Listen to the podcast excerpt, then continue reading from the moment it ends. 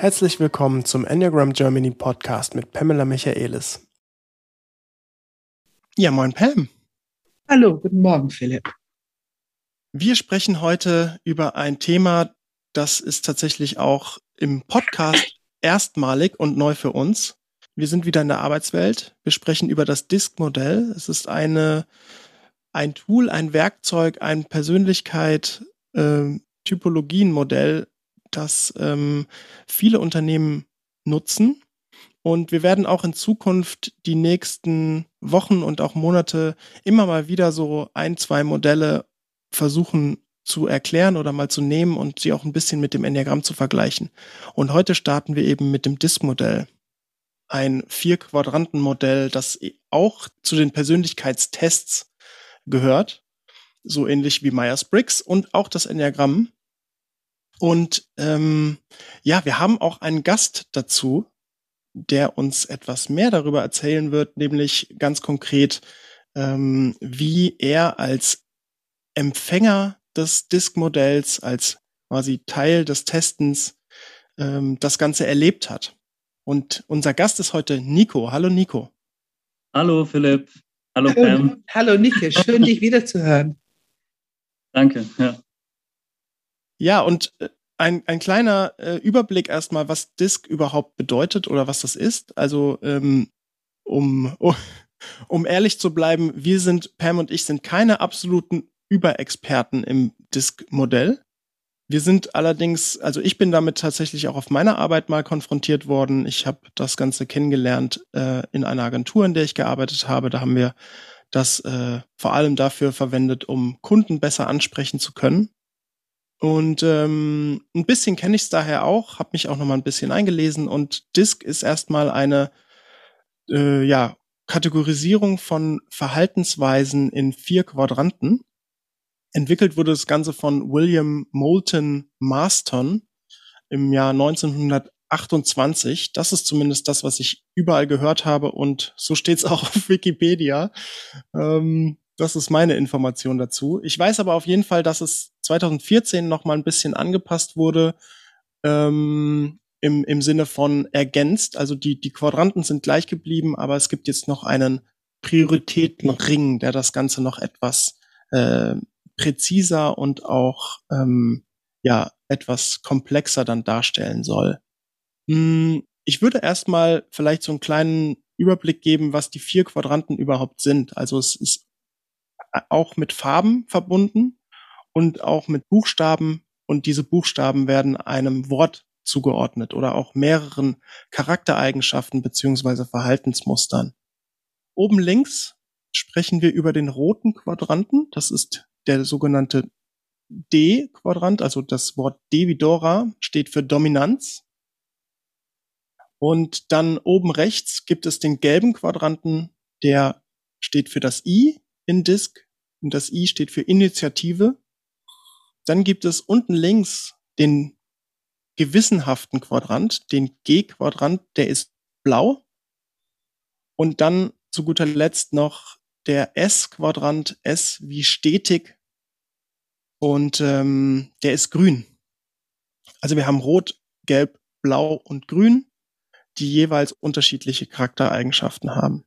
Und ich, ich bin es gewohnt, wenn, wenn Leute in Coachings kommen, ganz oft in Organisationen, dann begrüßen sie mich oder wenn ich sage, ne, erzähl mal ein bisschen was über dich, was ist dein Thema, dann kommen die ganz schnell mit. Und ich bin rot oder ich bin blau oder ich bin grün. Äh, mhm. und äh, das mhm. ist, weil die eben auch auf ein äh, so ein Persönlichkeitsentwicklungsseminar irgendwo ähm, Disk gemacht haben und haben sich eingeordnet. Und äh, das ist sozusagen die Information. Und wenn wir nachfragen, gibt es dann einige Seiten. Aber so kenne ich, so ist es meine, meine Erfahrung damit in der Vergangenheit. Mhm.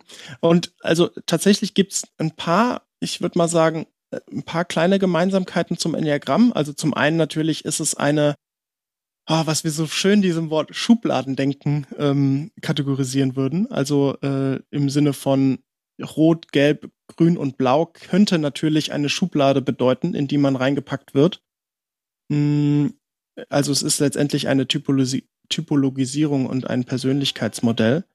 Ähm, eine weitere Gemeinsamkeit ist, dass es ähm, auch die ähm, auch die Disk-Experten sagen, dass man von jedem Bereich bestimmte Ausprägungen haben kann, so wie wir auch sagen, jeder Mensch hat Kopf, Herz und Bauch, die drei Intelligenzzentren für sich. So würde, so würden die Disk-Leute sagen, jeder Mensch hat in einem, in allen Quadranten eine bestimmte Ausprägung.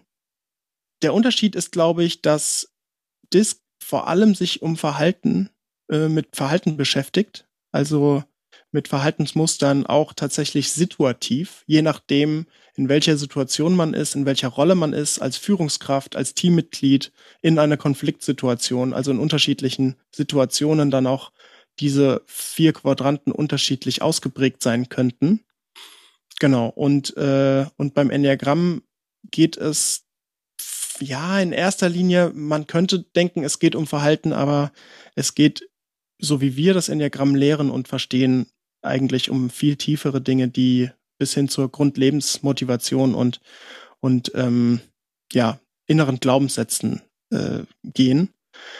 Zumal, also um, um nicht zu sagen, das Verhalten ist beim Enneagramm eher der Anfang des Themas und dann geht es zumindest für uns noch viel tiefer. Genau, so, so ein kleiner Überblick wäre das erstmal zu den Gemeinsamkeiten und Unterschieden, wie ich sie darstelle. Und jetzt würde ich gerne so langsam mal zu Nico kommen, der bestimmt schon ganz gespannt zugehört hat. Erstmal, Nico, fühlst du dich damit gut repräsentiert in, in der Art, wie du Disk auch gelernt hast? Oder wie, wie war deine Geschichte? Mhm. Wie bist du zu, zu dem Disk-Modell gekommen? Okay. Ähm, ja, erstmal danke für nochmal für die Erklärungen.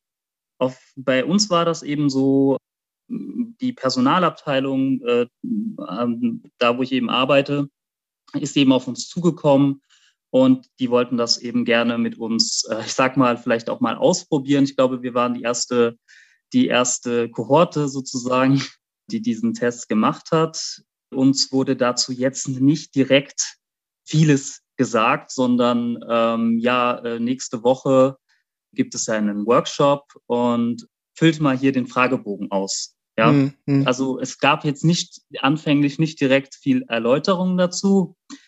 Ähm, das heißt dann erst an dem Tag sozusagen geschehen, wo wir dann den Workshop hatten. Interessanterweise uns hat man also sozusagen mehr oder weniger auch absichtlich erstmal nicht so viel gesagt. äh, das hängt, hängt eben auch damit, hing eben auch damit zusammen, das war eben die Idee der ähm, Workshop-Leiterin, sie hat das dann ganz besonders aufgebaut. Wir haben die Resultate auch nicht direkt erhalten. Wir hatten ja eine Woche vorher die Fragebögen ausgefüllt, aber die Resultate und so weiter, das ist alles sozusagen erst peu à peu im Workshop so ähm, erschienen. Und somit wurde das Ganze auch etwas noch interessanter vom, vom Aufbau her. Ähm, dazu kann ich dir auch wenn ihr möchtet, kann ich euch das dann gleich noch äh, mehr erklären oder erzählen, wie das abgelaufen ist. Aber wir hatten erstmal, ich hatte keine besonderen Berührungspunkte mit dem Disk vorher. Ja, wie gesagt, das war für mich vollkommen etwas ganz Neues. Mhm, mhm. Okay. Und das heißt, bei dir kam es von der Personalabteilung? Genau, richtig. Ja. Die sind dabei, sich ein bisschen zu modernisieren und ja, da hatten die überlegt, ja, äh, das wollen wir gerne mal ausprobieren. Und ja, da sind die irgendwie auf unser Team gestoßen. Ja, mit denen können wir das mal machen. Ja, und ich weiß, dass ähm, das Disk-Modell tatsächlich ähm, von vielen Unternehmen verwendet wird. Wie gesagt, in der einen Agentur, in der ich, in der ich gearbeitet habe, kannten wir das auch oder haben das auch genutzt. Und meine Information ist, dass es der, also der große Vorteil von Disk, zumindest so würde ich das beschreiben und habe ich auch so gehört von einigen, die das ganz aktiv nutzen, ist, dass man sehr schnell sich ähm, ja so ein bisschen zum einen die Unterschiedlichkeit von anderen Menschen versteht. Also wenn man jetzt jemanden vor sich hat, der ist rot oder dominant und man selbst würde sich jetzt vielleicht grün und stetig eher einordnen, jetzt in diesem Beispiel, dann würde man relativ schnell erkennen können, ah, okay, ich kann vielleicht mein Verhalten ein bisschen anpassen, vielleicht meine Kommunikation, meine Kommunikationsart anpassen, damit ich besser mit diesem Menschen sprechen kann. Und äh, diesen Appell, dass wir Unterschiedlichkeit ergänzen oder wahrnehmen und wertschätzen und, und nutzen, um äh, eine umfassendere ja, Wahrnehmung für die Welt zu bekommen, für die Realität zu bekommen. Das ist ja auch tatsächlich unser Anspruch, an mit dem Enneagramm zu arbeiten. Jetzt bin ich ganz interessant, äh, interessiert, Nico. Also, ihr habt das gemacht, durchgeführt, diesen Test. Mhm. Bei dir kam was raus und da will ich auch gleich nochmal dazu hören, was bei dir so rauskam.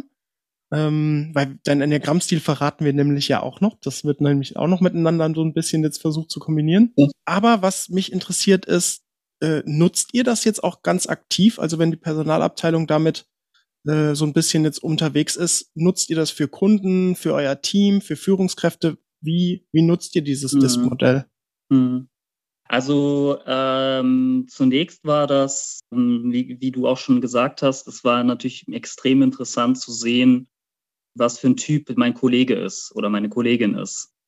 Und ähm, beim, im, im Teamwork ist man natürlich immer ein bisschen, okay, ah, das ist, der ist blau oder der ist grün oder das war dann schon irgendwie als Team, sage ich mal, als Workshop war es einfach unglaublich spannend für das Team selbst. Also es war einfach eine tolle, wie man sagen, ein tolles Event irgendwie, das Ganze zu machen von dem, wie es jetzt genutzt wird von der Personalabteilung, das haben die uns, das wurde jetzt nicht uns direkt sozusagen gesagt. Es war eher ein Geschenk sozusagen für uns, würde ich jetzt so sagen, vielleicht auch für meinen Teamleiter, ähm, dass wir uns intern besser abstimmen können, um zu sagen, okay, dieser, diese Person ist ja super strukturiert, ja, und äh, bei gewissen Fragen oder bei gewissen, sage ich jetzt mal, organisatorischen Dingen kann man dann eher äh, auf die Person, mit der Person rechnen, ja.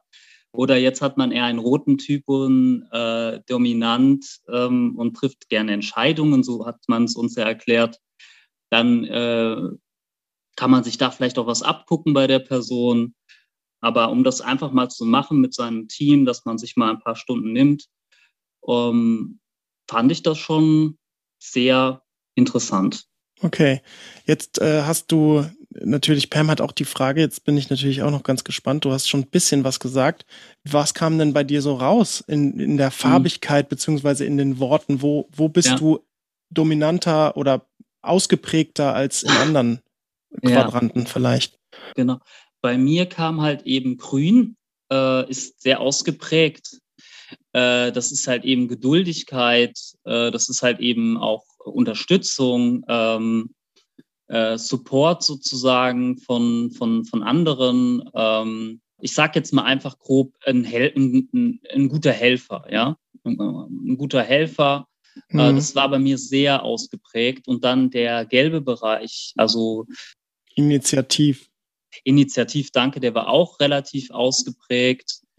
Äh, dann kam Blau, äh, der, ich glaube, das ist Struktur, eine Methodik, uns also ähm, strukturiert zu sein. Ja, also das gewissenhaft, also das Wort ist gewissenhaft und dieses bedachte, genaue, korrekte, mhm, ja, genau. Genau. Und eben Rot war bei mir ähm, wenig ausgeprägt. Mhm. Also Dominanz, äh, Entscheidungskraft äh, äh, und so weiter. Ne? Entscheidungs. ja, ähm, direkt bestimmt. Ja, genau. So ein bisschen auch. Mhm. Ähm, ergebnisorientiert im Sinne von, ich gucke, wie, in welche Richtung wir gehen und dass es auch umgesetzt wird. So, zumindest verstehe ich es so, ja. Mhm. Ja, interessant, ja. Und bist du in einem Team, das äh, deiner Ausprägung von, bei dir war ja primär stetig und, und mhm. initiativ. Ja. Ähm, also dieses bei stetig ist ja so ein bisschen auch einfühlsam, kooperativ, also so ähm, mit Menschen in der Zusammenarbeit. Ja. Ähm, auch tatsächlich, so wie ich es verstehe, Loyalität hat da auch noch ein Thema in der, mhm. in der mhm. Stetigkeit. Ja. Ähm, bist du in einem Team, das das auch bedient oder bist du da auf ja. allein auf weiter Flur oder? Nee, das ist das Interessante. Also wir waren schon in der Struktur, also vom, vom Gesamtbild gab es schon relativ viele Ähnlichkeiten. Also nicht, also es gab schon jemanden, der war mehr, sag ich mal, zum Beispiel im blauen Bereich, der andere mehr im, im, im gelben Bereich. Aber es gab nur weh, es gab, es gab jetzt, wir sind ein Team, sage ich mal, von ungefähr zehn Leuten. Und es gab nur zwei Leute, die waren halt eher im roten Bereich. Und die, die anderen waren dann schon so, da war das, muss die, die Ähnlichkeit schon da und auch von der Arbeits, von meinem Arbeitsauftrag her würde ich schon sagen, ähm, passt das schon. Äh, definitiv. Mhm, mhm, okay. Jetzt bist du ja auch mit dem Enneagramm unterwegs. Ich glaube, Pam, du hast ein Interview mit Nico durchgeführt, richtig? Richtig, richtig. ja, ja. Wann war Und, das, Nico? Ich glaube, so vor, vor einigen Monaten, ne? Also, das war, äh, das ist wirklich eine gute Frage, weil äh, die Zeit geht ja schnell rum.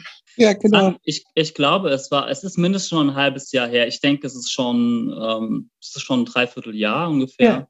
Ja, ja, ja, ja, ja.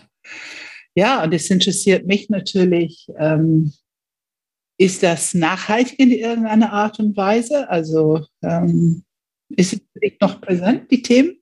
Mhm, auf jeden Fall, definitiv. Ich muss jetzt dazu sagen, ähm, vielleicht stellt ihr mir auch noch weitere Fragen dazu. Eben, ich habe mir natürlich schon ein bisschen den Gedanken gemacht, okay, Disk, was ist da rausgekommen? Und äh, Enneagramm, mein Typ, ja. ja, passt das eigentlich zusammen, was ich ah. da als ah. Ergebnis habe. Ah ja. Ne? Das finden wir natürlich auch super spannend, ja. ja. Aber vielleicht magst du erstmal, bevor wir da weitergehen, verraten, in welchem Zentrum und welchen Enneagrammstil du zu Hause bist. Genau, also ich bin eben Typ 4, ja. Mhm.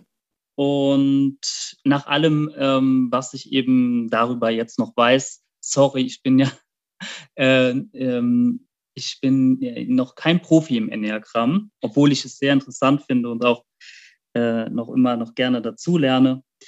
Ähm, als Typ 4 äh, identifiziert worden von Pam. Das hatte mich eben auch damals erstmal ähm, überrascht, so ein bisschen. Ja. Äh, das war für mich auch dann ganz neu äh, und ich, das war schon sozusagen äh, ja ganz eine ganz neue Perspektive äh, dass ich eben dieser Typ, dass ich dieser Typ 4 bin, dass es um Meisterschaft geht, dass es halt eben auch immer darum geht, sich auszudrücken, ähm, dass man eben, äh, ja, dass man eben auch immer diesen, äh, diesen Darstellungs- und, und, und, und Drang hat, eben nach außen zu exponieren und ähm, na, und dass man halt eben ähm, so ein bisschen individualistisch oder nicht ein bisschen, sondern schon mal sehr individualistisch unterwegs ist und ja, ich fand das Enneagramm extrem interessant für mich als Orientierung, hat mir sehr viel Aufschluss äh, gegeben über äh, bestimmte Themen.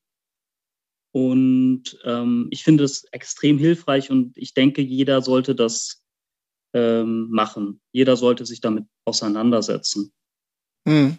Warum? Warum? Was ist das Erste, was dir dazu einfällt? Naja, also äh, warum? Ähm, weil äh, doch mir aufgefallen ist, dass fast jeder irgendwas mit sich rumschleppt, eine Grundthema hat, aber oft nicht wirklich dahinter kommt, warum äh, oder was das ist, ja, mhm. was dahinter steckt sozusagen. Und ähm, das habe ich eben dann auch bei Bekannten dann festgestellt, denn der Enneagramm gibt ja schon Aufschluss sozusagen, okay, man hat da zum Beispiel eine gewisse Sinnsuche zum Beispiel und man, man wiederholt sozusagen auch immer wieder diese Muster im Leben, äh, seien es jetzt in Beziehungen oder im, in der Familie oder bei der Arbeit. Und genau. als ich das gelesen habe oder als ich mich jetzt auch, auch mit deinem Feedback damit befasst habe, sind mir insbesondere diese eher festen Muster, die ich habe in meiner Persönlichkeit, mal bewusst geworden, dass ich wirklich zum Beispiel das Thema Nostalgie oder Melancholie, das war bei mir immer ganz präsent. Der Typ 4, soweit ich das jetzt eben beurteilen kann, äh, also ich, diese, dieses sich hineinsteigern in, in, in gefühl, bestimmte Gefühlslagen und so weiter.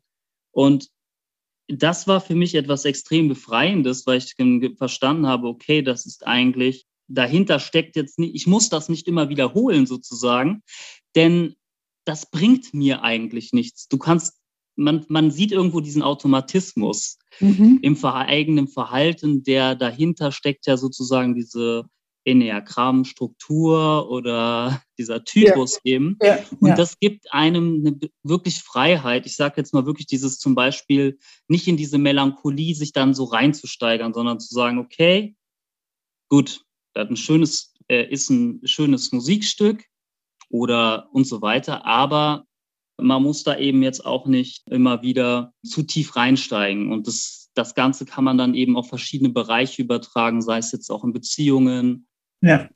und so weiter halt. Ne? Also man muss sich nicht drin verlieren in diesen Genau, danke. Das- ne? ja, genau. Man, ich muss mich nicht in dem, was ich äh, vielleicht schon in, was als Muster in mir definitiv äh, viel da ist, aber Mhm. ich muss mich trotzdem nicht darin verlieren. Ich kann es eben wahrnehmen und ja, Und man kann seine, man, seine Tiefe 15 Min Minuten schenken oder, oder Viertelstunde. Man kann sich das schon ein bisschen gönnen.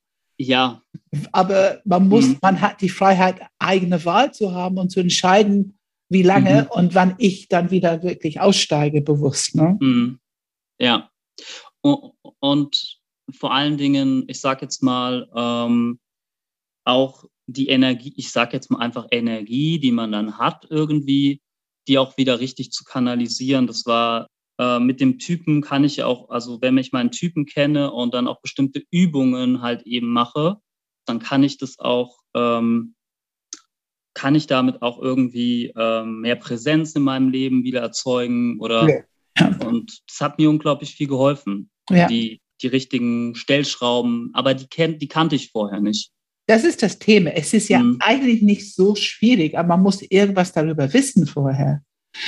Mhm. Sprichst du gerade über die drei Cent, dass du die, die aktiv benutzt? Ja, also da war genau das Thema, war bei mir, also damals im Interview, ähm, da war eine Übung, und zwar, du hattest mir eben gesagt, ich soll eben beim Gehen ähm, wiederholend sagen, äh, meine Kraft. Ja. Also beim Fest Ja. wandern, marschieren oder auch einfach mal, wenn ich es, wenn es geht, einfach mal mit dem Fuß richtig auf den Boden, ja, treten und dann mal ausschreien, dass äh, ich, ich, äh, das ist meine, äh, meine Kraft, glaube ich, oder ich entscheide das, äh, wann ich es will. Ja, genau. das ist meine Entscheidung, es bleibt die Entscheidung und das bleibt bei mir. Genau. Und so holt man sich irgendwie, und das habe ich wirklich gemacht. Und es hat äh, tatsächlich äh, diesen Effekt, diesen gewünschten Effekt gehabt, dass ich einfach mehr zu mir gekommen bin und mehr äh, äh, im, ähm, mehr Standhaftigkeit einfach hatte. Und Ja.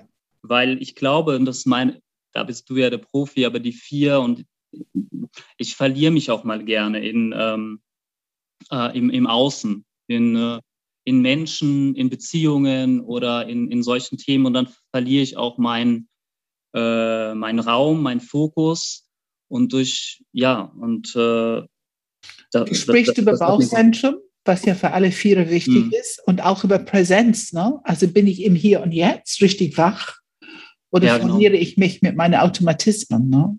Genau. Mhm. Das ist sehr schön. Und es macht einfach wach. Diese Aktivierung des Bauchzentrums, das macht einfach Mhm. wach. Wach, genau. Ja. Mhm. Ja.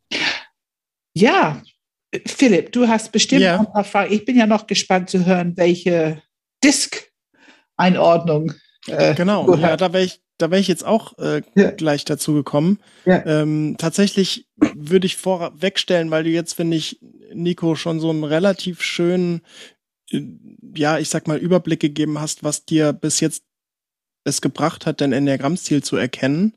Also das ist, glaube ich, schon deutlich geworden, dass, dass es dir was gebracht hat und dass du auch wirklich aktiv dann damit arbeiten konntest.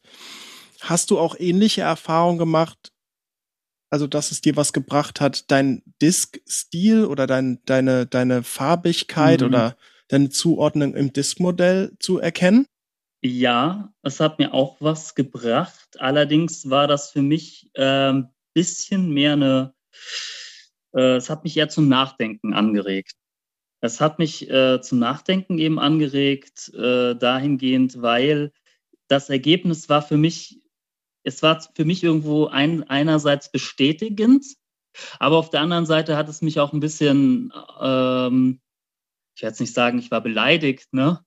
Aber ich war schon so ein bisschen, Naja, es war halt schon so ein bisschen, ein, man hat dann nur so eine Seite, die ist halt sehr hervorgehoben und eine zum Beispiel oder zwei, die sind dann ganz wenig entwickelt. Und das war dann schon für mich so ein bisschen, ach, stimmt das wirklich? Bin ich wirklich so? Weil, ähm, naja, äh, eigentlich äh, meiner Meinung nach ist es nicht so, ne? Mhm. Oder ist es nicht hundertprozentig so? Oder es ist, es ist nur, äh, es ist nur so, weil ich es noch nicht zeigen konnte oder weil ich noch nicht die Möglichkeit hatte, diese Verhaltensweisen zu, äh, zu entwickeln. Ne? Könnte man sagen, es hat dich ein bisschen mehr dazu eingeladen, in deinem Kopfzentrum zu bleiben und dich äh, und dich viel damit zu beschäftigen, ob es stimmt und was stimmt und wie es stimmt. Genau, genau. Es bringt dich in so eine intellektuelle Sache erstmal rein und wen und bleibt eben vage. Ne? Also es ist halt, es, es gibt ja eben wieder ein, äh, eine Schablone, wieder zum Denken, zum Nachdenken, klar.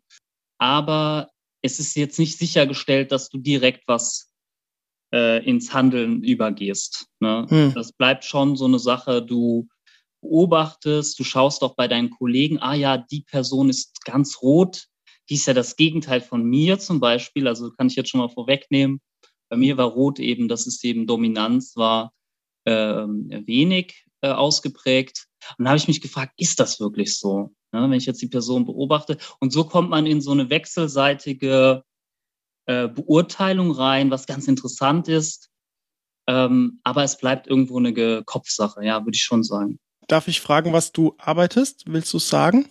Äh, ja, ich bin, äh, ich bin in der ähm, Qualitäts, äh, ich bin im Qualitätsmanagement, ähm, mhm. Qualitätsarbeit.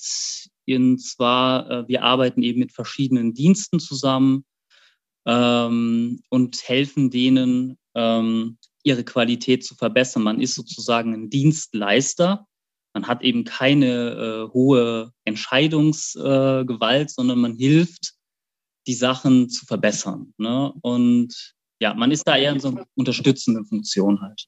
Geht es da um so eine beratende Tätigkeit, ähm, die du. Koordinierend, würde ich sagen. Es ist sehr mhm. koordinierend und ja, und eher, eher Koordination von Projekten ähm, und natürlich auch teilweise beratend, aber es geht wirklich mehr ums, ums, ums Koordinieren von den Dingen. Und da hast du nur, nur noch ein, eine Frage dazu. Da hast du, ähm, also hat das mit so was wie DIN ISO-Zertifizierungen zu tun oder geht es da eher um, ähm, um Prozessorientierung oder die Zusammenarbeit ja. mit Menschen oder was, was heißt Qualität? Also das ist sehr breit, ähm, weil die Dienste sehr unterschiedlich sind. Man hat, es gibt schon Dienste, die zum Beispiel die ISO, nach ISO zertifiziert sind.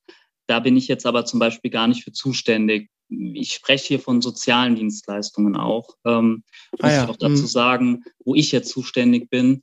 Und da geht es halt dann eben um Konzeptarbeit, um, um, um Risikoanalysen oder um Projekte, die äh, entwickelt werden und um dadurch die Qualität zu verbessern.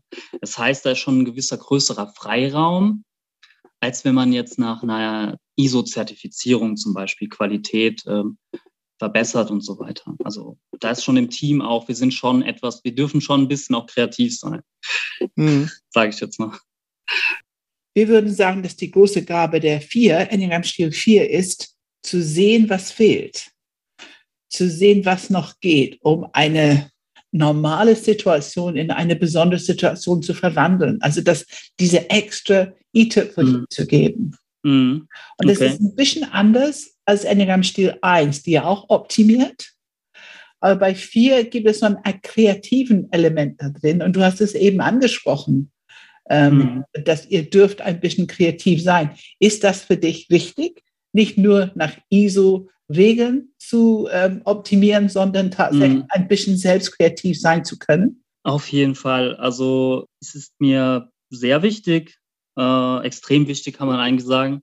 Ja. Ich habe da so eine, äh, ja, im, im, das gerade der Qualitätsbereich ist, ähm, kann man sagen, man könnte ja sagen, tendenziell eher jetzt unkreativ. Ne? Aber es ist eben auch gar nicht so, weil die, die Kreativität ist da wirklich extrem wichtig, ja. um einfach äh, auch die Leute zu begeistern oder zu interessieren. Ähm, denn das ist ein trockenes Thema, sage ich jetzt mal. Ja, und wenn man da äh, mit ISO kommt und dann kann das schon schwierig werden, wenn mit man das. Zum Kommen, ne? ja, also äh, mach das mal spannend. Ja, mach das irgendwie, mach das spannend. Ja, das ist ja. eigentlich wirklich die, ja. die, große, die große Aufgabe sozusagen. Hast du ein Beispiel für uns? Das würde mich, ich meine Neugierde ist so geweckt jetzt. Ja. Hast du äh, eine, ein Beispiel für Optimieren, wo du deine Kreativität da angewandt hast? Ich sage dir jetzt mal ein konkretes Beispiel. Ich ja. mache dir mal ein Beispiel. Ich bin, es geht da viel darum, dass man viele Methoden hat als Qualitätsarbeiter mein Methodenkasten könnte, muss ich jedes Mal noch etwas ausbauen. Ich arbeite, ich mache jetzt mal ein Beispiel, ich arbeite eben mit einer Methode, die erhalte ich persönlich, die ist nicht sehr kreativ, aber die ist eben sehr effizient und es ist die, die wir so erstmal benutzt haben. Jetzt ist die, da machen wir dann Workshops mit Teams ja. und naja, die Methode hat eher, eher etwas von einer, ähm, von einem äh, Uniseminar, wo du eben ganz viel äh, Logik einsetzen musst und so weiter. Da ist halt dann immer das Problem, okay, ich habe hier eine super anstrengende eigentlich Methode. Wie kann ich, aber da muss ich dann, muss ich es irgendwie kreativ machen. Mhm. Und das schaffe ich dann in der Situation einfach, indem ich meine Persönlichkeit äh, nutze und es irgendwie lustig gestalte. Ja, das heißt, dass ich äh, viele Witze mache, dass ich eben das Ganze auch ein bisschen auf die lockere, entspannte, dass ich auch sogar mir einen Witz über die Methode mache zum Beispiel und so weiter, damit das, damit man irgendwo einen Zugang dazu hat. Allerdings haben wir dann irgendwann gemerkt, hey, das kannst, diese Methode kannst du nicht mit allen machen. Du brauchst was anderes. Äh, wir, und äh, die Leute wenn ich nicht kreativ wäre, dann würden die Leute zum Beispiel in so einer vier, fünfstündigen Workshop, die würden, die würden sagen, die würden nach einer zehn Minuten abschalten, sagen. Äh, und da kommt, glaube ich, das, da kommt schon diese Kreativität bei einem raus, weil man weiß, okay, jetzt kannst, jetzt musst du deine Karten hier zücken ich sage jetzt nicht, dass ich vorne stehe und jongliere oder, aber du, du fängst einfach an äh, und, und machst, äh, du machst eine kleine Show, sage ich jetzt mal. Es ja, ist jetzt nicht, ja, ja. du machst jetzt keine, aber du, du weißt, okay, du musst jetzt hier den ganzen Tag über ein paar Witze machen und dann baust du das irgendwie auf. Ja. Du bist in dein Element eigentlich, ne? Dann, auf, dann eigentlich schon. Also das schon. Du dann hast die schon. Bühne, du hast die Bühne, du hast die Anerkennung, was sehr wichtig ist für eine Vier gesehen zu werden. Mhm. Und ähm, ich, ich muss sagen, dieses Humor ist so nützlich, weil Humor ist Bauch, das ist im Grunde dasselbe Zentrum, die du aktivierst mit Humor bei den anderen. Und du hast es eben wirklich gesagt, ich muss sie irgendwie erreichen, ich muss sie irgendwie öffnen für dieses trockene Input, die ich eigentlich auch rüberbringen will. Und Humor ist einfach ein großartiges Werkzeug dafür. Ne? Mhm, genau. Meine Frage mhm. ist, wenn du dabei bist und du bist humorvoll in Kontakt mit dieser Gruppe, bist du noch hellwach für diese kleine Stückchen zu finden, was noch geht, so das, was noch fehlt? Was kann ich dir noch mitgeben? Wie erreiche ich sie? Ist, läuft das noch so, diese, diese Wahrnehmung bei dir? Mhm. Ja, das ist, ich das ist eine extrem äh, gruppenabhängige Sache, weil ja, ja. Äh, wenn du, wie du gesagt hast, wenn ich die Bühne habe und äh, es ist alles, es läuft eben im Flow, dann komme ich auch an die, sag ich mal, Top-Performance, so wie ich das jetzt für möglich halte. Ähm, bei der letzten Workshop, da mache ich noch nur ein Beispiel, da war eben dann die Chefin äh, ganz präsent. Und es war dann ganz schwierig, diesen Humor in die Gruppe reinzutragen, weil, ja. weil irgendwo war das überschattet von, von diesen äh, Chef-untergebenen Themen und so, wo dann die Leute sich auch nicht so getraut haben, so, so sich zu öffnen. Und dann war das für mich auch ähm, ganz schwierig. Ich bin dann fast schon in so eine Lethargie gekommen, sage ich jetzt mal. Die hat, das hat mich richtig gelähmt, ne, diese Energie. Ja, und da diese Ergebnisse sind auch weit wieder weg von dem ersten Workshop, wo die nicht anwesend war, diese Frau, die an sich nicht, also die ist jetzt nicht böse oder es ist einfach irgendwie sehr davon abhängig, wie die Gruppe zusammengestellt ist, ob ich jetzt sage mal als Typ 4 oder, oder viel, vielleicht fehlt mir die Erfahrung, um dann auch mit, mit so einem Menschen dann das Ganze noch ähm, auf das Level zu bringen. Ne? Darf ich fragen, bist du in einer sehr großen Firma, also so ungefähr Organisation? Ja, doch. Also das hat äh, alles in allem 2000 Mitarbeiter. Zweite, ja.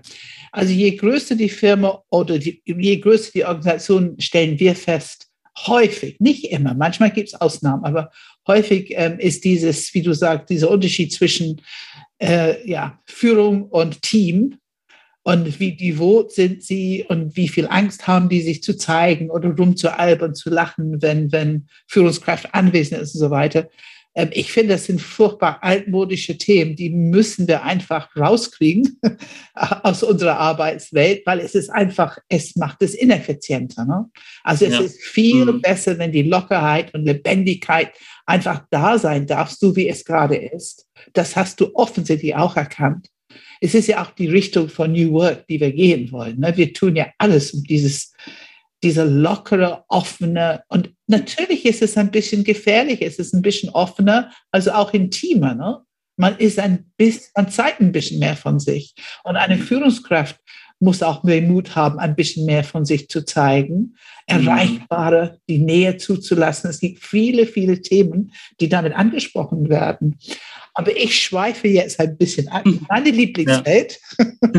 und äh, wir, wir kommen zurück zu Enneagram und Disk und Genau, ich, ich habe tatsächlich nämlich die Frage, diese Frau, mit die dich im, ich nenne es jetzt einfach mal innerlich zumindest ein bisschen eingebremst hat, also dass du dich nicht so beteiligt hast. Mhm. Welchen kannst du von ihr sagen, ähm, welchen äh, in, im Disk-Modell, welche Ausprägung sie hat? Weißt du das? Das weiß ich nicht. Äh, das ist, das weiß ich leider nicht. Ähm, ja, das ist eine gute Frage. Ich vermute, sie hat eine rot äh, garant, äh, eine rote Färbung. Das ist, würde ich jetzt mal so annehmen, ja. Also das Dominante, was, was bei mhm. dir in deiner, in deinem Ergebnis wahrscheinlich auch am wenigsten, hast du ja gesagt, am wenigsten äh, zu tragen kommt. Genau, ja. Mhm. Weil das natürlich schon, ich finde, da ist natürlich der Vorteil vom Disk schon ähm, sehr schnell und offensichtlich. Also ich glaube, es geht relativ einfach, Menschen in ihren Quadranten zumindest grob einschätzen zu können. Einfach aus menschlicher äh, Erfahrung, ne? Also äh, einfach, weil man weil man Menschen, viele Menschen einfach andere gut einschätzen können. Mhm. Und, ähm, und dann zu erkennen, ah, okay, diese Frau ist vielleicht eher im roten Bereich, der bei mir nicht so stark ausgeprägt ist. Und, und daran könnte es liegen, dass hier plötzlich meine Kraft vielleicht nicht mehr so deutlich wird oder ich mich zurückhalte oder ähnliches. Mhm. Mhm. Ähm, oh, oh, kannst du, kannst du sowas äh, wahrnehmen für dich im Arbeitsalltag? Ähm, ja, so jetzt, wo du es halt eben sagst, ähm, habe ich da irgendwie so eine, so eine Analogie. Also ich habe da jetzt, als ich noch jünger war, meine Schwester war äh, fünf Jahre älter als ich. Ähm, und ähm, wir hatten trotzdem aber immer äh, viel miteinander zu tun. Und sie war halt so jemand, die ist sehr, sie hat mich immer so mitgenommen und immer so, ja, mach doch mal das für mich. Und gar, ich bin ja der, der loyale im BIS-Modell ja auch der loyale Helfer sozusagen. Und, und sie hat aber irgendwo doch das Ganze, die Entscheidung getroffen. Ne? Und äh, das war ja auch altersbedingt, aber ich glaube, es kann eben auch sein, dass ich da eben auch im Verhalten mir, jetzt wo du es halt eben auch irgendwo zu dem Thema kommt, mir das auch ein bisschen bewusst wird, dass mir es vielleicht auch ein bisschen einfach antrainiert habe, äh, oder es einfach mein Grundtypus ist. Das heißt aber, es gibt, gab eben auch schon Situationen, wo ich dann nicht so einverstanden war. Was macht meine große Schwester jetzt? Und ja, dann, dann kamen eben dann für mich auch diese Themen, okay, wie kann ich mich jetzt da mal durchsetzen oder da mal was sagen? Und ähm, bei mir ist es wirklich so, ich bin sehr tolerant, bis es dann aber einen Moment gibt, wo ich dann auf jeden Fall, ähm, da ist dann auch für mich Schluss. Also da helfe ich auch nicht mehr, beziehungsweise dann ist auch für mich, nein, das geht nicht zum Beispiel. Ne? Kannst, kannst du benennen, was dieser Moment ist, wo du sagst, jetzt ist Schluss? Das kann ich dir sagen. Ähm, und zwar, äh, die Geschichte ist die, meine Schwester äh, wollte schwarz fahren damals. Also nicht wollte, sondern es okay. hat sich so ergeben. weil es hat ein Ticket gefehlt oder es ist wirklich ganz lange her. Die Geschichte ist bestimmt schon, sagen wir mal, die ist 20 Jahre her. Ne? Und sie war mit einer Freundin und ich war als kleiner Bruder oder als jüngerer Bruder mit dabei. Und mir hat die Situation, war mir unangenehm. Deswegen habe ich gesagt, nee, komm, wir machen das nicht. Es war, ich wollte das nicht machen. Ne? Mhm. Ja, wir haben es aber letztendlich gemacht, weil die sich natürlich durchgesetzt hat. Aber ich wollte, und dann wurden wir erwischt. Ne? Und oh. ja, genau. Und da habe ich, es gibt einfach so Sachen, okay, da hätte ich vielleicht zum Beispiel in der Situation noch dominanter sein können, ja, oder äh, ja, ich, ich habe ja manchmal schon recht sozusagen, aber da war, das wäre jetzt so, so eine Beispielsituation, ja, so ähm, dieser dominante Typ, sage ich jetzt mal, ich würde meine Schwester da auch eher jetzt sehen, jetzt zum Beispiel, man hat dann das Gefühl, dass man so überrannt wird mit Sachen und dann ist man so ein bisschen gelähmt und man ist, hängt ein bisschen hinterher, ja. Und dann sagt man halt später, hey, oder geht dann auf die Person zu und muss dann später sagen, hey, eigentlich, du hast mich ja vielleicht in was reingezogen oder aber eigentlich wollte ich das jetzt nicht so oder ich will das eigentlich nicht, helfe dir zwar gerne, aber eigentlich, weißt du, ja, und ähm, da ist es schon manchmal irgendwo besser, ganz direkt von Anfang an die Entscheidung zu treffen, hey, das geht nicht oder hey, wir machen das jetzt so, das ist oder das ist mein Workshop äh, äh, und der läuft so ab, wie ich den vorgesehen habe, sage ich jetzt mal zum Beispiel. Ne? Äh, da habe ich mich, da habe ich mich wiedererkannt in dem Disk-Modell. Ja, einfach dieses hm. zurück im Hintergrund so zu, zu agieren, dabei zu sein, auch immer so seinen Teil halt dazu beizutragen äh, aber auch manchmal zu viele Entscheidungen zum Beispiel auch einfach mitzutragen und so. Ne? Und das übt auf mich als grünen Typen auch teilweise einen gewissen Druck aus. Ne? Ähm, ja, und hat mir einfach auch wieder aufgezeigt, okay, was ich eigentlich stärken möchte, ist meine Entscheidungskompetenz.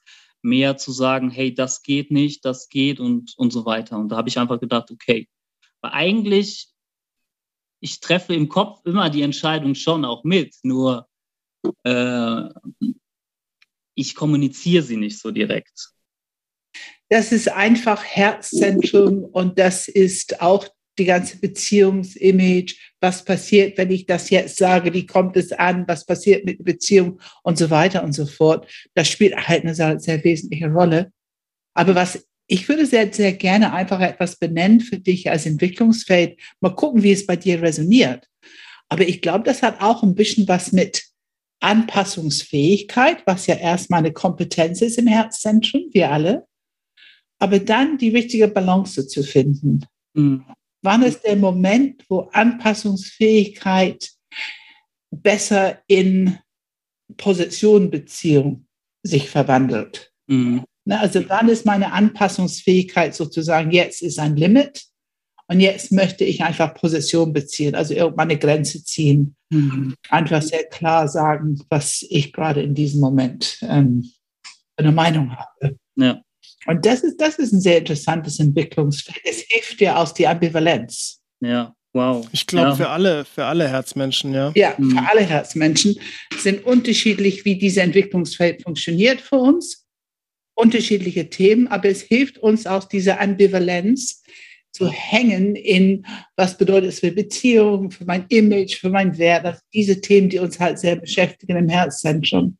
Hm. Ein sehr interessantes Feld. Also ich kann nicht, also jetzt, wo wir bei dem Thema sind, ich kann, ich habe es fast noch nie geschafft, wirklich.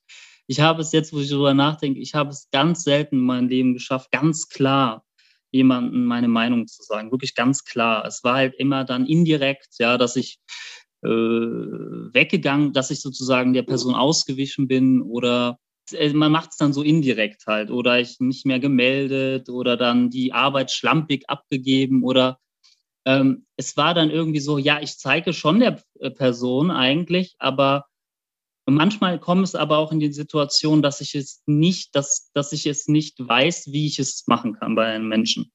Äh, das können dann Freunde sein, die, wo ich eigentlich, sage ich jetzt mal aus der Freundschaftszone, wo ich die Freundschaft eigentlich beenden will. Ja. Aber ich kann, bringe es nicht übers Herz. Ich habe solche Ängste, sage ich jetzt mal, das ganz direkt äh, zu machen.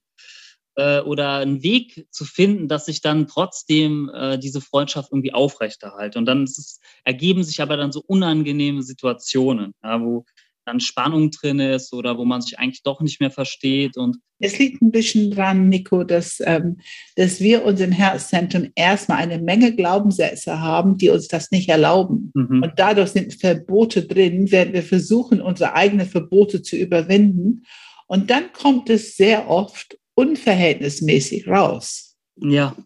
Mhm. Wir, wir, haben dann nicht ein sehr schönes, sicheres Gefühl, also ich vertrete mich gerade. Mich, ich vertrete, ich setze meine Energie für etwas ein, was gerade für mich gut und richtig und wichtig erscheint.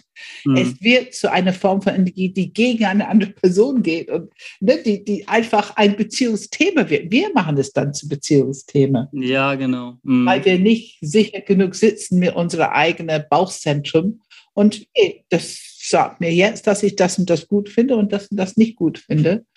Und natürlich habe ich das Recht, und es ist ja auch wichtig, oft diese Art Information ins, ins Feld zu bringen. Ne? Hm.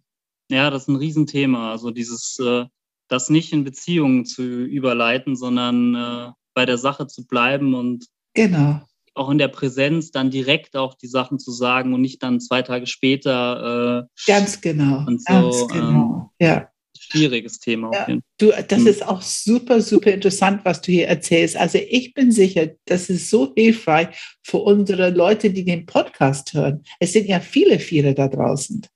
Und die werden einen hohen Wiedererkennungswert haben. Mhm. Und es tut schon gut zu wissen, man ist nicht alleine in dieser Welt mit diesen Themen. Es gibt eine ganze Menge andere. Also auf jeden Fall alle im Herzzentrum werden das Thema sofort erkennen.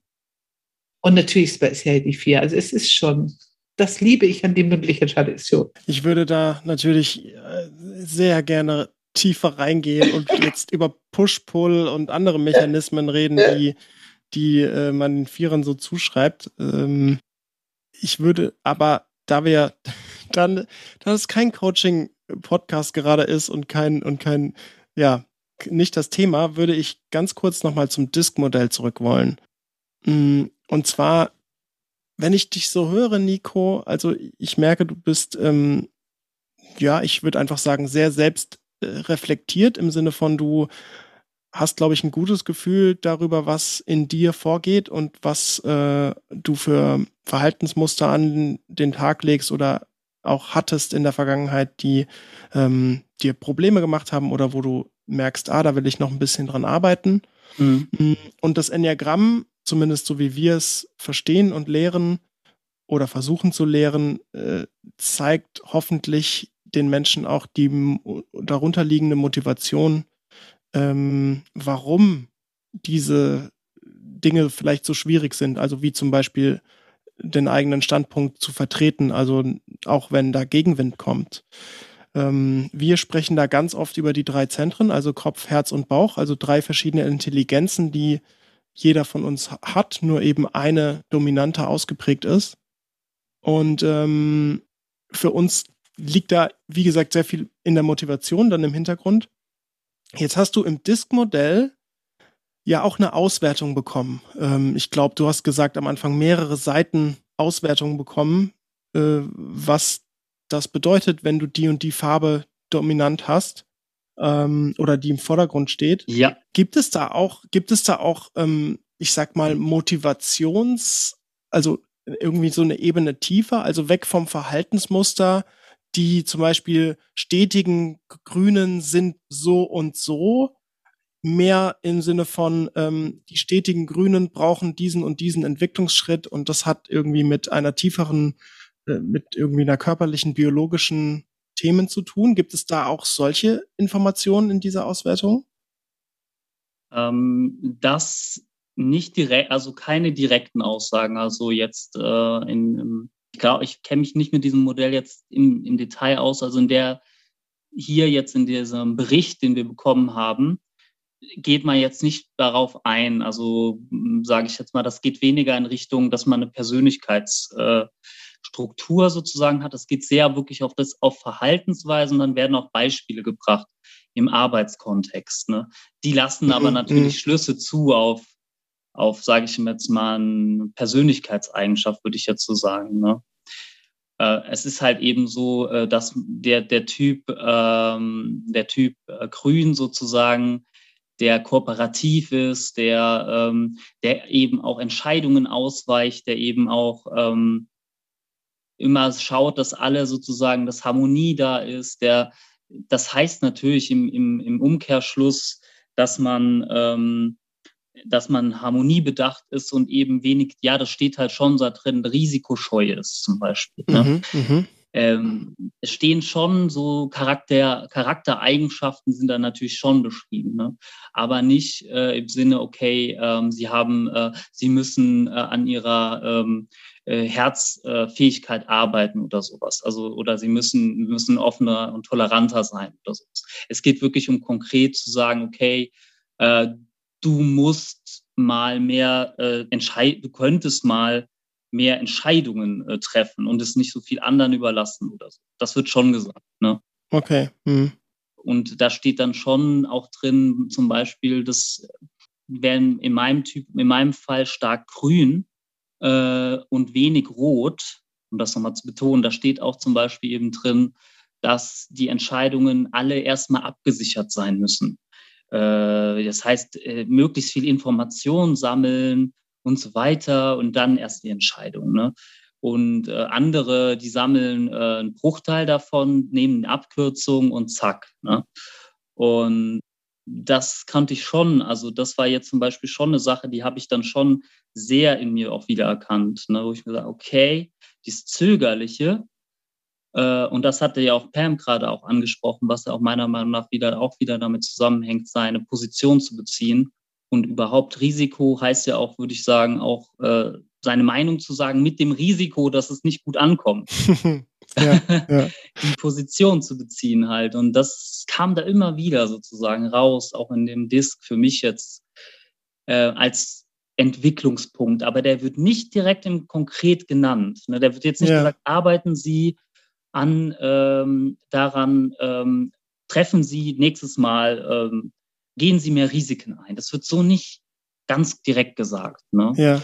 Ähm, was ich interessant finde, weil das ja wirklich aus dem Arbeitskontext ist, es gibt eine Seite, wo eben gesagt wird, Verhaltensweisen von anderen, die sie irritieren können, oder auch Verhaltensweisen von ihnen, die andere irritieren. Und das fand ich ganz interessant.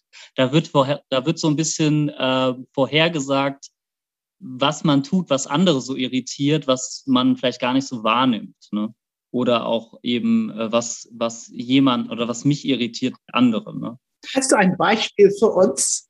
Ah, ja, gerne. Also zum Beispiel ähm, Verhaltensweisen von anderen, die jetzt mich irritieren können, ist zum Beispiel, wenn jemand nur an sich denkt und handelt, ohne zu, an andere zu denken, äh, oder wenn jemand alles alleine entscheiden muss. Das steht hier, das würde mich, das irritiert mich. Mhm. Da muss ich aber dazu sagen, es irritiert mich eigentlich gar nicht, wirklich. Weil ich kann es gut verstehen. Ich sehe viele Leute, die für sich entscheiden und das funktioniert super. Mhm. Was hier aber zum Beispiel steht, wenn jemand ihre Naivität zum eigenen Vorteil ausnutzt.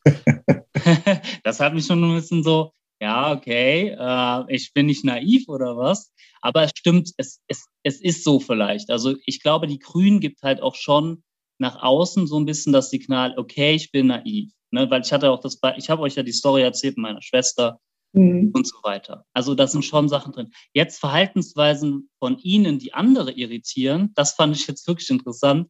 Also da steht dann zum Beispiel, wenn Sie es weitgehend vorziehen, keine Verantwortung zu übernehmen.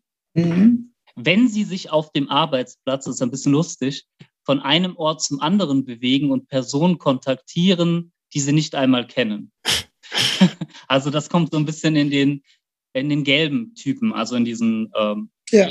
in, in Initiativen ergreifen und so, weil das mache ich, ich bin schon so, dass ich schon mal hier und da einfach gerne so die Leute so anpicke und einfach mal so ein Gespräch starte. Aber das ist so Smalltalk, so ein bisschen halt. Ne? Aber anscheinend, manche Leute irritiert das. Ne? Die sagen, hey, was, warum quatscht der mich jetzt an? Der soll arbeiten. Ja, so, der soll an sein, äh, warum ist der hier und quatscht hier? Der soll an seinen Computer gehen und da arbeiten. Das, das glaube ich schon. Das kann ich dir aus enneagrammatischer Sicht ganz bestimmt bestätigen, dass das viele Leute so sagen könnten, ja. ja. Ja, das kann ich auch verstehen, sozusagen. Auf der anderen Seite, okay, es ist halt eben diese Initiative sozusagen, ah, bringt ja, denke ich, ja auch mal eine gewisse Dynamik rein. Es ist ja immer so, okay, was äh, man entwickelt da ja auch eine Beziehung. Ne? Es ist Beziehungspflege. Ist ja unsere erste Priorität, mein lieber Nico. Wir in Herzzentrum. Beziehungspflege ist wichtig. Wenn es alle Menschen gut geht bei der Arbeit, dann können wir super zusammenarbeiten. Ja, es ist dann halt auch wirklich, ne, also äh, es ist dann wirklich schwierig, wenn jemand so äh, das Motiv nicht versteht dahinter. Ne? Ja, klar, klar. Weil äh, ich mache das ja nicht, äh, ich bin ja nicht unterwegs in den Fluren, um ähm, jetzt gar nicht zu arbeiten, sondern es geht mir wirklich darum, zwischendurch einfach nochmal die Stimmung, die äh, bisschen aufzuheitern, ja? Genau, genau. Äh, und sowas halt. Ja, absolut. Ja. Und ich meine, alle brauchen auch diese Herzmenschen, auch wenn die, die nicht im Herzzentrum zu Hause sind, natürlich auch eine Irritation erleben können. Vor allen Dingen dann, wenn wir das ein bisschen übertreiben. Es ist ja immer die Balance. Ne? Die Frage ist, wie viel Kontakt mache ich mit anderen? Ja, ja, klar, natürlich. Man, muss da, man muss da aufpassen. Ja, also ja, man ja. muss da wirklich aufpassen. Das ist auch wirklich eine Sache, wo ich mich auch immer wieder reguliere, weil äh, es ist wirklich unglaublich, es macht einfach unglaublich viel Spaß, ähm, da, ich sage jetzt mal nicht äh, mit den Leuten ein dummes Gespräch zu haben, aber diese Atmosphäre zu haben, ne, wo es einfach ein bisschen lockerer ist und ich glaube, wem gefällt es nicht, ne? Ja, aber muss sich da auch wieder irgendwo eingrenzen und sagen, okay, Bub, das ist aber jetzt äh, zurück zur Arbeit. Ja. Ich habe tatsächlich auch ähm, einen Test gemacht äh, jetzt kurz bevor wir die Folge gestartet haben, einfach auf einer Webseite ein paar Fragen beantwortet und so eine Online-Auswertung bekommen. Interessanterweise ist bei mir auch stetig ähm, am stärksten ausgeprägt, also der grüne Bereich. Dann kommt bei mir allerdings der blaue Bereich gewissenhaft, wo ich ein bisschen, kleines bisschen verwundert bin, weil ich glaube schon, dass ich gewissenhaft arbeite oder aber auch zuverlässig bin und Dinge zu Ende denke, also solche Dinge.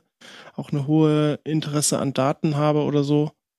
Aber ähm, also, dass es mein zweitdominantester äh, ist, äh, ja, hat mich ein bisschen gewundert. Als drittes war Initiativ und als viertes auch dominant. Also äh, eine interessante Gleichheit, dass dominant bei mir am wenigsten ausgeprägt ist, genauso wie bei dir, Nico, und mhm. der grüne Bereich stetig ja. ähm, auch am stärksten ausgeprägt. Mhm. Jetzt äh, wage ich natürlich die These zu behaupten, was wir jetzt nicht machen werden, aber ich kann mir vorstellen, dass es bestimmt Schnittmengen gibt in den verschiedenen Zentren und auch in den verschiedenen Enneagrammstilen, wo sie vielleicht im Disk-Modell eher eine Ausprägung haben oder nicht. Ich würde noch gerne was zu dem Dominanz sagen, weil ich habe hier in diesem Bericht auch eine kleine äh, Bemerkung zu dem Rot eben. Ne? Ja. Äh, denn das, diese auch im, im, im, das sind ja vier Quadranten, wie du gesagt hast, aber die gehen ja auch ineinander über. Äh, die sind ja so angeordnet, dass die ineinander, äh, dass die auch überlappen. Ne? Es ist ja eine, es ist ja eine dreidimensional oder wie auch immer. Und ähm, naja, du hast ja, bei mir ist es zum Beispiel so, bei dir ist es eventuell auch so, wenn du den Bericht, wie du gesagt hast, 2014 wurde anscheinend ja dieses Modell nochmal etwas äh, ausgebaut und du hast dann diesen äh, Kreis mit ähm, der etwas ähm, präziser noch ja, mit den Persönlichkeitsringen, glaube ich, genau. Persönlichkeitsring. Und zum Beispiel bei mir kam raus. Nee, Prioritätenring heißt es. Ja, sorry. Prioritätenring. Ja, da steht zum Beispiel einflussreich. Also jetzt, wenn du das Rote nimmst, da hast du selbstmotiviert, leistungsorientiert und, und einflussreich. Ja, weil ähm, dominant in dem Sinne, glaube ich, wie es das Disk hier ist, ist eine Dominanz, die ähm, die man typischerweise so sich halt eben äh, kennt. Ja, das heißt, der vorne steht und die Entscheidungen diktiert und sagt, da geht's lang. Ja, aber du, der Typus, der ja auch dahinter steckt, einflussreich. Das heißt, du bewegst jemanden äh, in eine Richtung, du gibst ihm einen Push, du gibst ihm eine gewisse Info oder du, äh, du motivierst ihn in irgendeiner Weise und dadurch, äh, dadurch ähm, erzielst du dann auch ein Ergebnis. Das ist eine indirekte Dominanz, äh, kannst du sagen. Hm. Äh, das zum Beispiel mir einflussreich ist sehr, äh, ist sehr ausgeprägt. Ja, also das heißt, äh, weil ich glaube, das ist ein bisschen das ist ein bisschen einseitig, wenn man sagt, Dominanz nur festzulegen auf dieses Verhalten. Genau, also es ist ja von 28 tatsächlich und ähm, ich glaube aber, das ist ein bisschen wie beim Enneagramm auch, sage ich mal, dass ähm, in der ursprünglichen Literatur, also auch wenn man die Bücher liest mit den Leidenschaften und da stehen Worte, die viele Menschen vielleicht äh, äh eventuell abschrecken, sogar den eigenen Stil. Also ich kann es auf jeden Fall für mich sagen, dass ich die Worte Täuschung und Eitelkeit ähm, sehr eklig fand. Äh, gruselig, um nicht zu sagen. Und ähm, gar nicht verstehen konnte, was damit genau gemeint ist, weil es natürlich interpretiert wird. Ähm, gleichzeitig, so wie wir das Enneagramm lernen, gehen wir davon aus, dass da auch für jeden Enneagramm-Stil und jedes Zentrum echte Kompetenzen dahinter stehen. Zumindest so wollen wir es auch lernen. Also nicht bewertend, ähm, sondern als Kompetenz- und Entwicklungsmodell zu zeigen. Und wenn ich das jetzt auf das Disk-Modell übertragen würde und man liest so ein Wort wie Dominanz, dann bin ich da voll bei dir, Nico. Dominanz kann direkt bei mir eine echte Allergie auslösen, wenn es ein bewertendes, negatives, äh, negative Konnotation hat. Ähm, aber ich mittlerweile mit der, zumindest mit der Einstellung, die ich mittlerweile habe zu Worten, sehe ich jetzt immer auch mittlerweile, ah, okay, das Wort Dominanz ähm, hat auch wirklich, ich sehe die Kompetenz dahinter. Ich sehe, was kann diese Person, was ich vielleicht nicht so gut kann, nämlich eine Entscheidung zu treffen und diese auch wirklich ähm, ja zu behalten im Sinne von ich lasse mich davon erstmal nicht abbringen. Ich finde, dass da kann auch eine echte Kompetenz dahinter stecken. Ähm, und äh, man kann natürlich aber auch zu viel, also wir sagen immer, es geht über die Mittellinie. Man kann natürlich Dominanz auch übertreiben, so dass man die Leute abhängt und nicht mehr mitnimmt. Also es braucht immer diese Balance. Pam hat es vorhin auch angesprochen. Ne? Es braucht unsere Balance, aber es braucht auch die Balance der anderen ähm, zu erkennen. Ah, okay, hier ist äh, etwas zu viel Dominanz vielleicht gerade unterwegs. Mich interessiert jetzt nochmal zurück zur Methode, weil du hast ja erlebt, dass es eine ist, du hast für Disk sozusagen, ich weiß nicht wie viele Seiten ausgefüllt. Vorher, eine Woche vorher hast du den Test bekommen. Ja, genau. Und du hast so und so viele Seiten ausgefüllt. Mhm. Wenn du da ein bisschen vergleichst, wie, wie leicht war es für dich, ganz offen und ehrlich zu sein bei diese Listen ausfüllen. Und dann wiederum die Methode, die wir anwenden, und das ist eine Interviewtechnik, ah, ja. um ja. dich sozusagen zu finden. Mm, ich würde mm. gerne von dir hören, also wie schätzt du diese zwei unterschiedlichen Methodiken ein im Sinne von mm. nützlich für dich? Also, naja, also ich habe dazu möchte ich ganz kurz auch noch sagen, ich habe jetzt den äh, den, auch einen anderen Test gemacht, Gallup Strengths Finder oder so, vielleicht sagt mhm. ja. äh, Und da kam wieder was, kam was ganz bisschen anderes raus, ja. Deswegen, ich bin mir mit diesen Fragebogen äh, Weisen nicht immer so sicher, ja, weil erstens, das ist eine, mir fiel es ein bisschen schwer, weil du musst ja schon, die Fragen müssen ja schon, hm, das ist ja dann, das hat mich damals, ist jetzt schon ein Jahr her, aber es war schon für mich manchmal so, dass ich, dass ich wirklich eine Verzweiflung war. Also, dass ich nicht genau wusste, okay, weil beides hat mich irgendwo, diese beiden Tendenzen haben mich irgendwo doch angesprochen und ja, ja. Hm, ich, ich ne, sagen wir jetzt mal beim Dominanz, ne, dann war dann diese Frage zum Beispiel, du sagst, ich weiß nicht mehr, wie sie sagen, das muss um 15 Uhr auf dem Tisch liegen, äh, mehr oder weniger.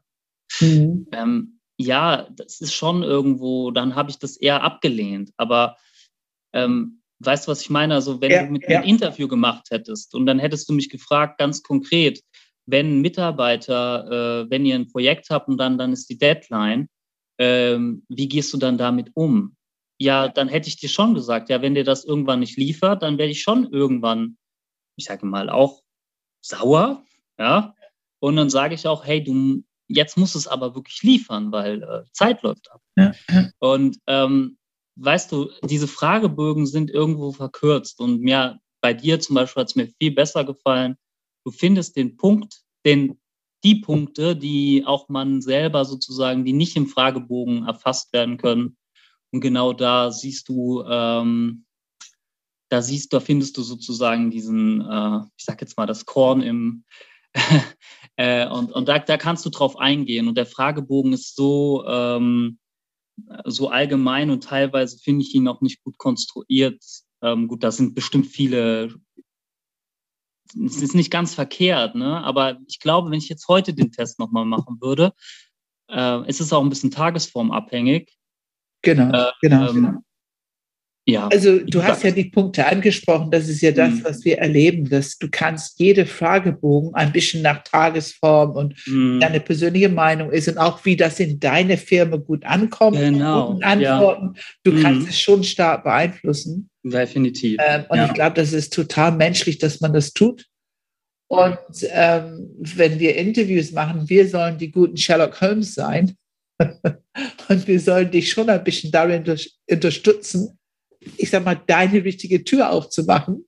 Ähm, und wir haben natürlich Erfahrung. Also auf bestimmte, auf bestimmte Ambivalenzen und Antworten können wir da tiefer gehen und dahinter fragen Themen, die du selber noch gar nicht kennst. Mm, ja, genau, das ist nämlich das. Um zu eine tiefere Wahrheit zu kommen. Ja. Das, das fand ich auch beim Enneagramm. Es ist wirklich, es ist natürlich viel tiefer gehend. Ja. Äh, das Disk ist aber auch interessant, weil es gibt dir, wie gesagt, es gibt dir dann äh, diese Schablone, ja, aber du bleibst ein bisschen auch, ähm, es geht eben nicht tief, ne? Ja, ja, ja. ja, ja. Was mich noch interessieren würde, wenn du so auf einer Skala 1 bis 10, wie viel wendest du Disk heute noch an? Das war vor einem Jahr, richtig? Mhm. Enneagramm war von halbes Jahr. Also wie viel wendest du Disk an und wie viel wendest du Enneagramm an im Sinne von? Ähm, naja, also das Disk kann, hat mir schon ähm, jetzt im beruflichen Kontext schon ein bisschen gezeigt, okay, warum bin ich da, wo ich jetzt eben bin? Ähm, warum tue ich das eben, was ich tue, so ein bisschen? Oder ähm, was ist eben sozusagen die Kompetenz oder die Sache, die mir vielleicht doch noch ein bisschen, ich will jetzt nicht sagen fehlt, aber ähm, weil das waren dann auch wieder Themen, die ich, wo ich die Querverbindungen gemacht habe mit, äh, mit meiner persönlichen Entwicklung, wie zum Beispiel dieses Risiko, freudig, sind, da, da fehlt mir das manchmal noch so, wo ich mir auch sage, gerade als Typ 4, wenn ich jetzt auf den Enneagramm-Typen 4 gehe, ähm, der, ich brauche eigentlich diese befreienden ähm, Aktivitäten, wo ich dann mal sage, okay, boom, jetzt, das reicht mir jetzt ähm, ich will meinen eigenen Weg gehen. Risiko. Ja, und das hat mir dann, das Disk hat mir dann sozusagen genau das Gegenteil wieder gesagt.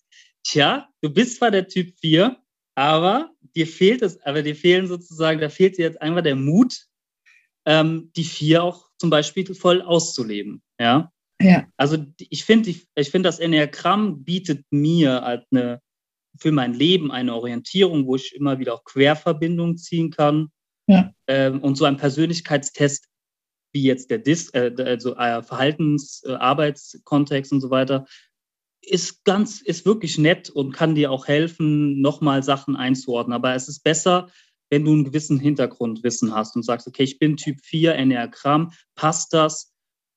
Und dann vielleicht auch nochmal mit dir ein Coaching, sag ich jetzt mal, oder das Ganze irgendwo einbettet. Weil sonst wäre einfach mein Leben lang die Aussage jetzt gewesen, du bist der nette Helfer, äh, sage ich jetzt mal, äh, und du traust dich aber keine Entscheidungen zu treffen, aber dafür hast du andere Qualitäten. Ja. Ja, okay. Das, soll ich jetzt damit weiterleben oder soll ich daran was verändern? Also, wenn ich es verstehe, was du sagst, ist letzten Endes, dass diese, diese, diese ähm, Test ausfüllen ähm, da kannst du es ein bisschen beeinflussen, aber du landest mit einem Ergebnis, die sich relativ fest anfühlt. Ja, genau. Mhm. Es bringt dir nicht die Entwicklungspotenziale. Ja, Wenn genau. du aber Enneagramm machst und ein bisschen auch begreifst, also du, Selbstreflexion wird vertieft auf jeden Fall. Ähm, da kommst du auf tieferen Themen, die du selber noch gar nicht wusstest. Ja. Auch ein bisschen die Motivation dahinter. Und die wirklich tiefen Themen von jedes Zentrum, die sind halt sehr, sehr wichtig für uns. Aber du hast da so ein bisschen Hoffnung, weil du merkst, okay, es gibt aber ganz konkrete Entwicklungswege. Du hast ja auch immer Linien. Ne? Im Enneagramm hast du immer, es ist ja nicht nur dein Stil, sondern es gibt immer die Entwicklungslinien. Ähm, also du hast immer Möglichkeiten. Mhm. Und trotzdem höre ich Wertschätzung für Disk. Also ich höre schon, dass du es wertschätzt dass du es gemacht hast. Das war ja auch vorher. Und dass das Enneagramm als Follow-up gar nicht, ist es nicht, ähm, also es ist durchaus auch zuträglich, ne, dass du vorher das gemacht hast und dann mhm. dein Enneagramm-Stil, dein Interview gemacht hast. Ja. Mhm. Höre ich das richtig? Weil ich habe das in deiner Stimme gehört. Abs absolut, absolut. Ja. Also ja, ich, ich glaube, es ist halt auch ein personenabhängiges äh, Ding. Also es gibt bestimmt Leute, die sagen, hey, super, ja, ich bin der Dominante das wusste ich schon immer. Okay, ja. Ja. Äh, jemand, der sich aber mit, äh, Persön mit seiner Persönlichkeit oder mit so Sachen auseinandersetzt, ist das dann halt eben, äh, da ist einfach die Info, da hast du dann nur diese eine Information und das ist halt, äh, gibt dir, wie gesagt, keinen wirklichen Spielraum, dich wirklich weiterzuentwickeln. Es hat auch eine, wie gesagt, äh, wie du eben auch gesagt hast, es hat auch wie eine es fühlt sich halt so an, als wäre man damit, ähm, müsste man sein Leben lang jetzt so sein, ja, oder müsste das erfüllen, so ein bisschen. Und das hat mir nicht so gut gefallen an dem Disk, ne? Ja, die Entwicklungsmöglichkeiten werden nicht gut, ja, so kleine Kritik, werden nicht wirklich so gut äh, da äh, rausgebracht und vor allen Dingen, es hat auch im Workshop war das eben auch kein Follow-up, ja? ja. Du ja. hast dann dieses Ergebnis, du siehst dann auch bei den anderen und dann hast du auch so festgeschrieben, okay, das ist jetzt so der strukturierte Typ, das ist jetzt so der dominante und irgendwo, weißt du, daraus ergibt sich dann auch in deinem Kopf so ein, ja, wie, du kannst wirklich sagen, wie so ein festes Bild, ja, und ähm, dann, dann bist du noch mehr festgelegt. Und wenn du dann anders handelst, wie du gesagt hast, dann kommt es plötzlich, plötzlich ganz anders rüber, ja. Ja, ja. Äh, ne? Äh, ne, und so das fehlt mir an dem Disc, diese Offenheit, ne, und ähm, ja, da einfach zu sagen, okay, ähm, ja. aber wie gesagt, das, vielleicht gibt es das in anderen Unternehmen, dass es da ein Follow-up gibt oder eine Entwicklung, äh, äh, Sache da hinten dran steht. Bei uns gab es das jetzt nicht. Ne? Ja, aber ich finde es trotzdem, es war sehr interessant, so mit dir darüber zu sprechen. Also ich danke dir nochmal für deine Zeit, weil hm. ja. Danke euch. Das ist die mündliche Tradition, dass wir mit dir reden können. Auch so offen. Du bist ja sehr offen. Du erzählst es einfach so, wie du es erlebt hast. Und ich glaube, diese Erlebnisse sind für uns wichtig und auch für unsere Zuhörer wichtig. Hm. Ähm, wir sind nicht gegen irgendein anderes System. Alles hilft die Selbstreflexion. Ähm, und dass man einfach schon versteht, dass wenn man seinen Enneagram-Stil kennt, braucht es, ich finde es schon ein bisschen kompliziert, oder? Würdest du das bestätigen, Nico? Ist ein ähm, bisschen kompliziert, ist ein bisschen umfassender irgendwie. Meinst du Enneagramm? Ja, ja. Äh, ja, ich finde das wesentlich äh, umfassender äh, als Disk. Ich glaube, wenn ich noch etwas dazu sagen darf, äh, dass man das auch immer wiederholen muss, äh, diesen Typen, sich immer wieder anschauen muss, weil äh, man ist schnell wieder, sage ich mir jetzt mal, in dem Muster drinne, was man ja eigentlich schon erkannt hatte. Und ich glaube, da ist das Enneagramm einfach viel ähm, interessanter sozusagen als man muss, man sollte immer wieder zurückkehren ähm, und sich halt damit fortlaufend befassen. Ne? Mm, und das Disk ist für mich so ein, das ist für mich so eine Momentaufnahme jetzt im Arbeitskontext mal. Aber es hat mir sehr geholfen, auch heute jetzt nochmal mit euch zu reden. Wow, hätte ich nicht gedacht. Ja, danke, Nico. Mhm.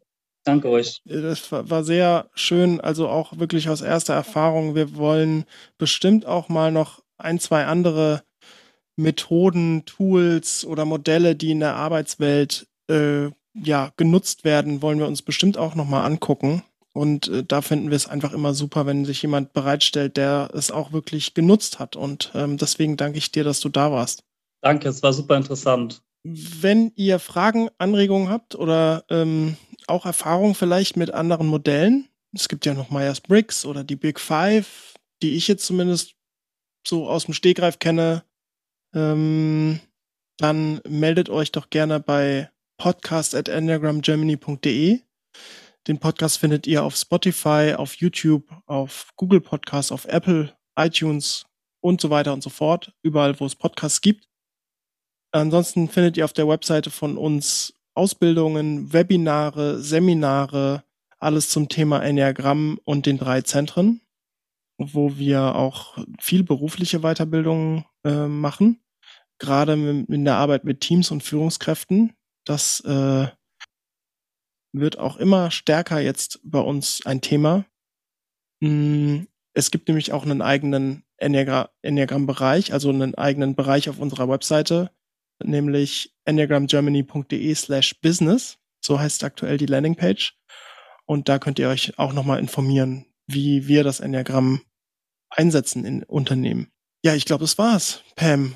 Dann komme ich zu meiner allgemeinen Standardfrage. Was steht an? ja, wir sind, äh, das Jahr schreitet voran. Ähm, und wir kommen jetzt Richtung Wachstumsseminar und ein bisschen Auge auf Subtypen im Januar. Ähm, unser Wachstumsseminar Ende September, wo wir uns wirklich mit Transformation, mit die Transformation der Fixierung der Leidenschaft und nochmal die Abwehrmechanismus und nochmal diese Themen, ähm, die wir in Enneagram-Aufstellungen alle auch nochmal anschauen, die drei Zentren. Ähm, ja, ähm, das äh, ist immer wieder auch ein sehr bereichendes Seminar und äh, ihr könnt euch gerne dafür noch anmelden. Ja, dann äh, danke ich nochmal und wir sehen uns wieder in zwei Wochen, Pam. Danke, Philipp. Und danke nochmal, Nico. Tschüss. Ja, danke. Tschüss. Danke. Tschüss. Tschüss.